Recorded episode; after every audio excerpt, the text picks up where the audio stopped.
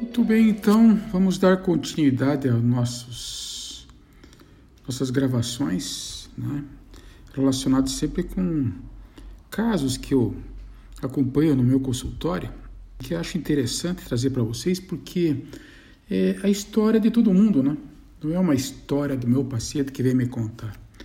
Então, se vocês forem ver o enfoque que eu tenho trazido a esses podcasts, é sempre assim, né? É uma história que ninguém consegue resolver, os médicos não conseguem dar conta. E toda essa equipe médica que tem hoje paralela aí também ficam apenas como um complemento, então um, um aspecto a ser é, considerado. Eu acho que aqui é um exercício de humildade, né?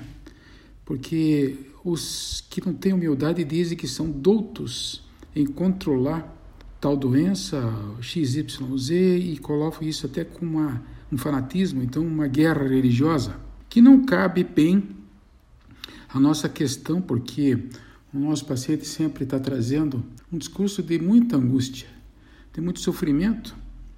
E esse tema hoje, a Luana me trouxe uma angústia muito grande em relação à gordura, ao peso dela. É, é uma das doenças principais hoje. Hoje não, né? Desde que eu comecei a medicina 40 anos atrás, tinha aquela, naquela época aqueles médicos que tinham montes de pacientes, viajavam, faziam fórmulas, aí vinha o, o resultado, né?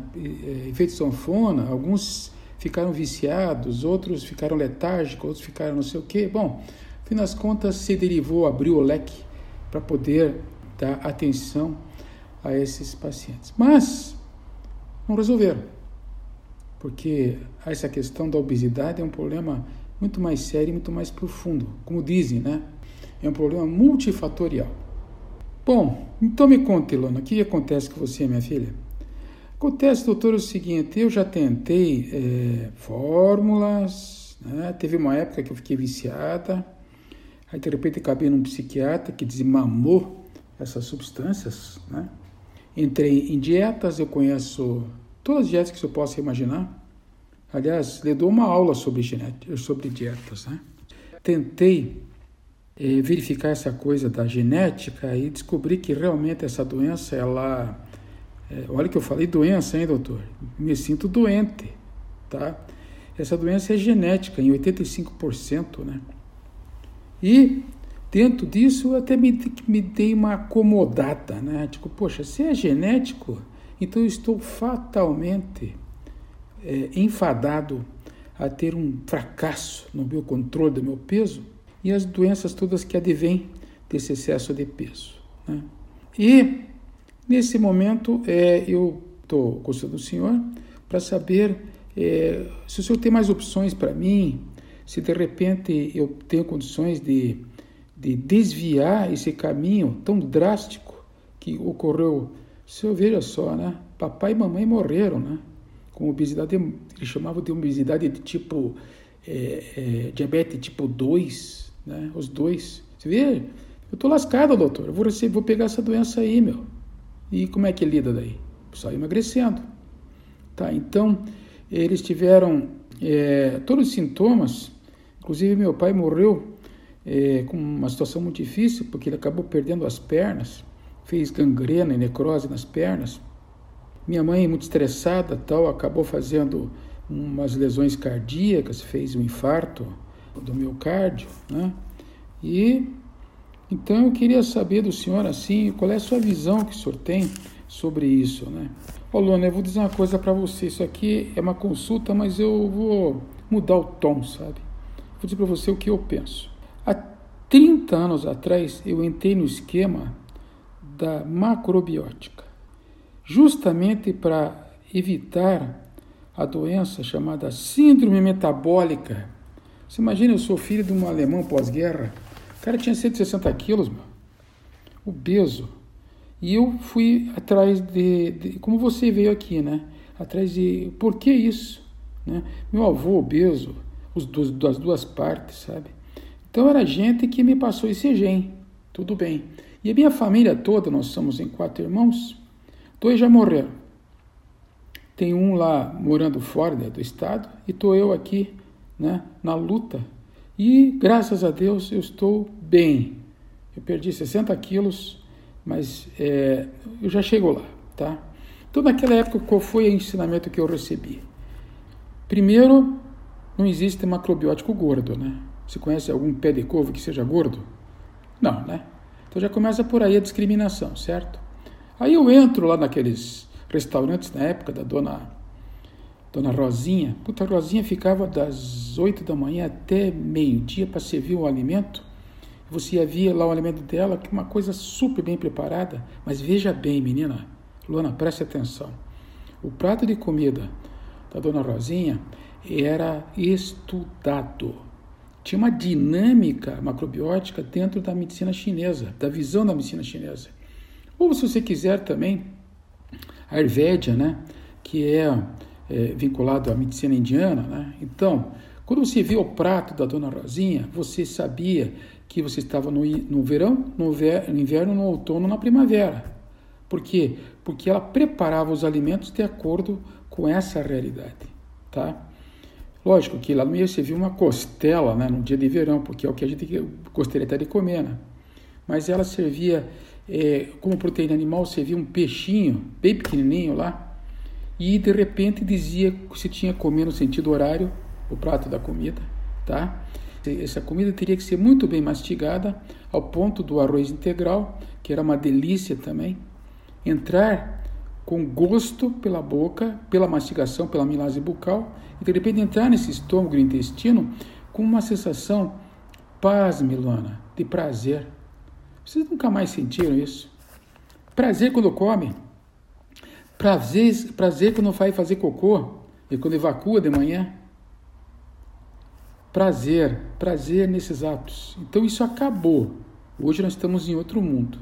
Mundo do não ter tempo, não ter tempo de mastigar, os alimentos têm que ser todos rápidos, de preferência com bastante hidrato de carbono, né, que são as massas, os pães, os macarrões, cheio de açúcares, doces e cheio de química também.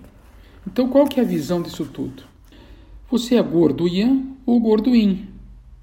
Opa, que papo é esse, doutor? Ah, esse troço está na moda agora, viu? Tem um monte de, de gente falando, é, meu casamento ele tem que ser é, é, dirigido ao Ian ou a Yin. Eu tenho que fazer papel como mulher de Yin e o homem de Ian. Mas não vou ficar discutindo isso, gente. Tá? Eu vou discutir outra coisa, comida. Tá? Então, seria interessante vocês aprofundarem no conhecimento de vocês, que estão me escutando, e principalmente você, Luana, tá? aprofundar essa história do Yan e do Yin. Os japoneses tá, e chineses sempre tiveram fama de magrinho, principalmente chinês, palitinho, magrinho. Antes do MacArthur acabar a Segunda Guerra Mundial e dizer que eles todos eram pequenininhos, magrinhos e feios. É, ele falou isso na frente de um monte de japoneses quando foi acudir o Japão depois da Segunda Guerra Mundial. Tá. E passando o agafe, certo? É, então, o que, que eles são? Eles são pequenininhos, são eram pequenininhos, eram magrinhos, tá? Mas nem por isso eram letárgicos, cansados, fracos e deprimidos, porque eles eram Ian. Gente, é a pessoa que é concentrada, a pessoa que é magro, a pessoa que tem energia vital, que faz todos os exercícios durante o dia, ainda por cima de noite dá assistência para os filhos e para a família, sem cansar. Então você veja, a nossa grande patologia hoje é qual que é? É o cansaço, a fadiga. Luana, você fica cansada, Luana? Doutor, eu não vou nem comentar, meu. Sou tão cansada que prefiro ficar sentado na frente do computador. É. Então, se tem uma comida muito boa, não, eu me cuido, eu como caloria certinha, eu fico medindo as calorias de cada alimento e eu descobri, sabe, tô que tem tabelas que você pode, por exemplo, usar para poder se alimentar de uma maneira é, correta. E cada três porções de arroz corresponde a quatro porções de feijão, que corresponde a meio pão, que corresponde a meia é, salsicha dessas de, de sanduíche. Que, então, dessas correspondências eu tenho tudo na minha cabeça. Tive que reduzir a comida. E como é que o senhor explica que eu não consigo perder peso? Eu vou dar uma explicação e vou voltar a falar sobre essa questão do Ian e do Yin. O Ian, ele só se estabelece quando você come cereais integrais e mastigado. Então não adianta ficar comendo tudo que você está me falando aí que não seja integral. Você vai expandir, filha.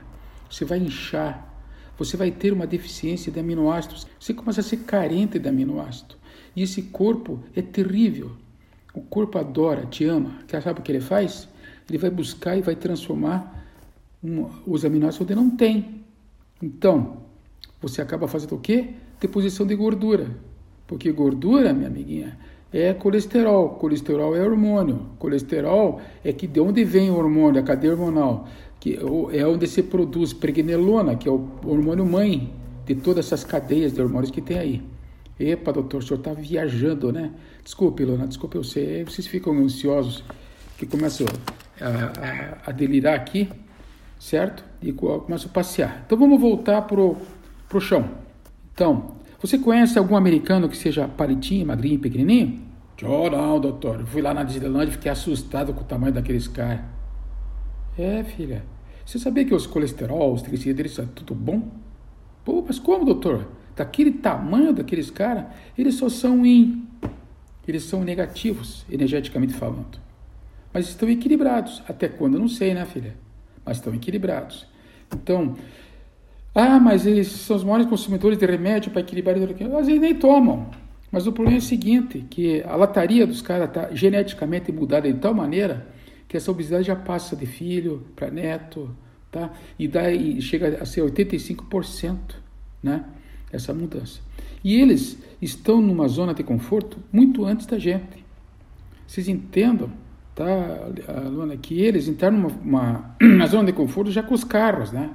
os carros e as autopistas americanas e de repente entram, sentam numa cadeira no computador e de repente levantam, não fazem esforço, né? E vão ficando grandes, enormes, obesos. Bom, tá aí daí. E daí que você tem três fatores aqui para mudar, para fazer com que você saia desse processo teu de engorda, depois faz quase come só, só meia dúzia de folha por dia emagrece e de repente engorda tudo de novo. Então, os três fatores são, primeiro, a força de vontade que você tem.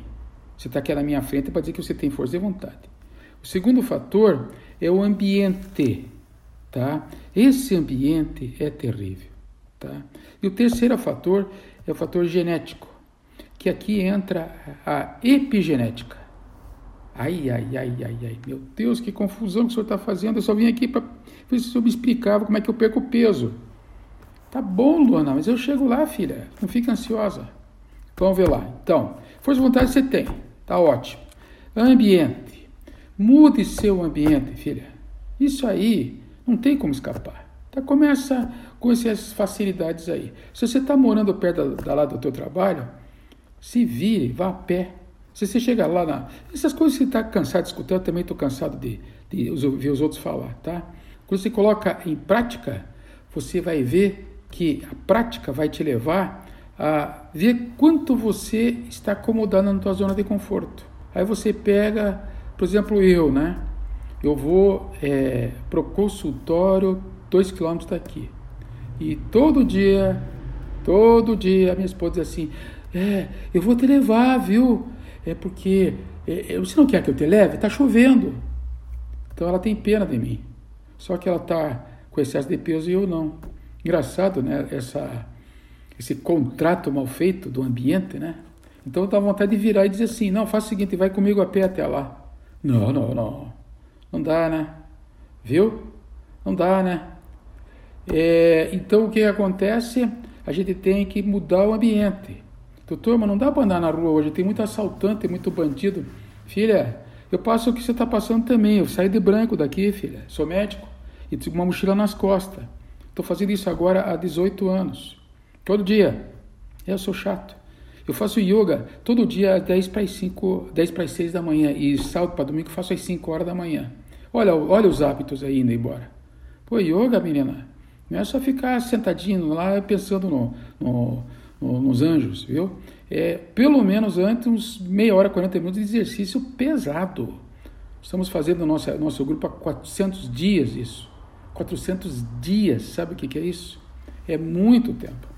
E o principal fator é vocês entenderem, desculpe, não vamos esquecer da genética, tudo bem, mas o principal fator é vocês entenderem que vocês têm que ianizar o seu corpo. O corpo tem que ser ian, ele tem que estar energizado. Vamos parar um pouquinho agora e vamos tomar um cafezinho sem açúcar e também aquele bolo que está acostumado a comer fica adiado.